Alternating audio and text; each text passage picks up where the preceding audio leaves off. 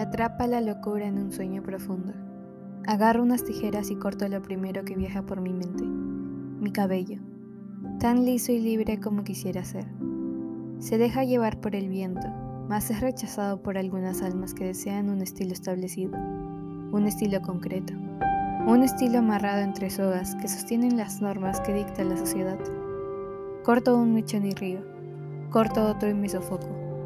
Pienso en las normas y me digo que están por razones lógicas, pero recuerdo las risas de otros por un peinado que amaba y que caracterizaba lo que pensaba. Me escribía, me reconocía, me amaba. ¿Por qué no aceptan lo que quiero? ¿Por qué rechazan lo que siento? Corto otro mechón, y otro, y otro, y otro, hasta que no queda nada más que cortar. Suspiro y me doy cuenta que actué en contra de las reglas.